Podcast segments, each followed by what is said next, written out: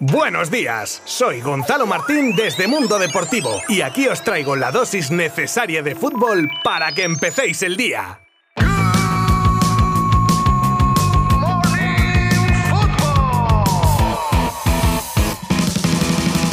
Una pena, una lástima, pero un partidazo. Sin goles, pero un partidazo. El Barça, si ganaba, estaba clasificado para la siguiente fase y tras este empate ante el Benfica, todo se decidirá en Múnich, donde los de Xavi necesitarán como mínimo sacar el mismo resultado que el equipo portugués, salvando eso sí las distancias de que el Barça juega contra el Bayern y el Benfica contra el Dinamo. Complicado, pero no imposible. Además, hay que tener en cuenta que los alemanes ya clasificados podrían salir con jugadores menos habituales, aunque aún así su nivel sería muy alto.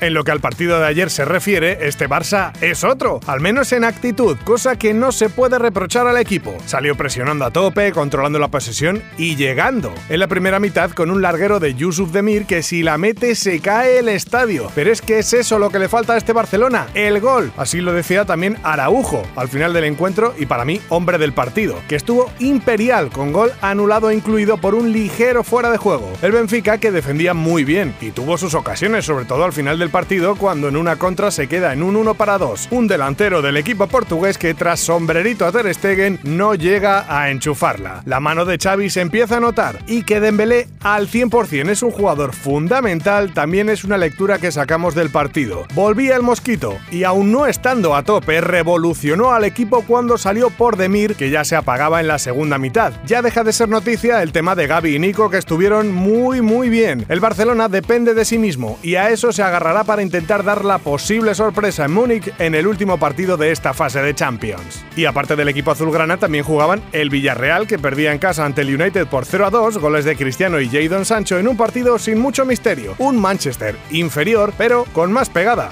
y con un De Gea que salvaba las ocasiones que tenía el submarino amarillo. Y el tercero en discordia era el Sevilla que por fin se estrenaba con victoria en esta Champions ganando 2 a 0 al Wolfsburgo que no tuvo más que una ocasión en todo el partido y que no aprovechó y el Sevilla, con un gran encuentro de Rakitic, se comía a los alemanes quedando así con alguna opción de clasificación para octavos. Marcaron para los hispalenses Jordán y Rafa Mir. Y hoy juegan Atlético de Madrid y Real Madrid. Los del Cholo reciben al Milan en el Metropolitano con el segundo puesto de grupo como objetivo y el Real Madrid visita al que le ganó en el Bernabéu, el Sheriff. A diferencia de los colchoneros, el Madrid es líder y a priori lo tiene bastante más fácil. Aún así, lo que queda claro es que se van a decidir muchísimas cosas en una última jornada de infarto. En el baile de nombres de los que estamos hablando desde el anuncio de la destitución de Solskjaer para ocupar el banquillo Red Devil, Pochettino y Brendan Rogers son los primeros en las quinielas, pero se ha colado a última hora el chingurri Valverde. Informa The Guardian que el ex del Barça estaría en conversaciones como plan B hasta que se pudiera asegurar la contratación de uno de los otros dos pretendidos.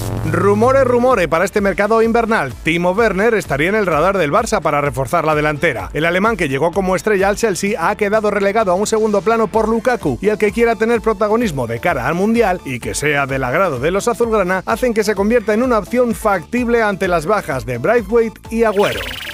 Vinicius Jr. dice en una entrevista a El Larguero que decidió bien eligiendo fichar por el Real Madrid en vez del Barça. Hombre, estaría bueno que dijera lo contrario, pero, en fin, también habló de su estado de forma y lo que le debe en ese sentido a Ancelotti, cómo sufrió mucho los primeros años con las críticas por su falta de gol y también tuvo palabras de reconocimiento para Pedri por su Golden Boy, entre otras muchas cosas. Lionel Messi, que desde que salió del Barcelona va a entrevista casi por mes, vuelve a dejar varias perlitas desde la lejanía de París. Regateó muy bien las preguntas sobre su salida del Barça y habló del regreso de Alves, que dice que le ha sorprendido, de la nueva era Xavi y también de Ronald Koeman, del que dejó el titular, diciendo que se fue injusto con él, al igual que con Valverde, matizando que cuando las cosas van mal, ya se sabe, siempre lo paga el entrenador.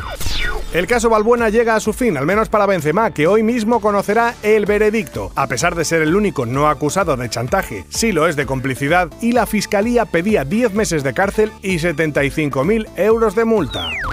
Y cerramos con Ibrahimovic. Unas veces toca genialidades suyas, otras anécdotas, pero hoy toca hablar de su lado oscuro. Y es algo que lleva en su ADN, una de cal y varias de arena. Recordemos que jugaron la Roja y Suecia en Sevilla, partido clasificatorio para Qatar. Y Zlatan salía en la segunda mitad a muy poco, sinceramente, pero dentro de ese poco, el gigante sueco tuvo en uno de sus famosos cruces de cable, cuando en un centro mientras el balón estaba en el aire, una acción en la que metía deliberadamente un empujón con el hombro a Azpilicueta. Una en toda regla, que pudo hacer muchísimo daño al español. Una agresión, repito, gratuita, y que Ibrahimovic admite como voluntaria, y para colmo dice que lo volvería a hacer. Una actitud barrio bajera que empaña lo bueno en lo futbolístico que ha tenido el sueco.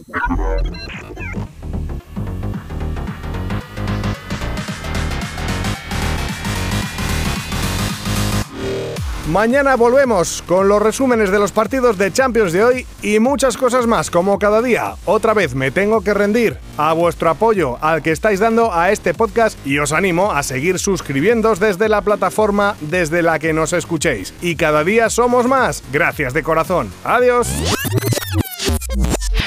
Mundo Deportivo te ha ofrecido Good Morning Football, la dosis necesaria de fútbol para comenzar el día.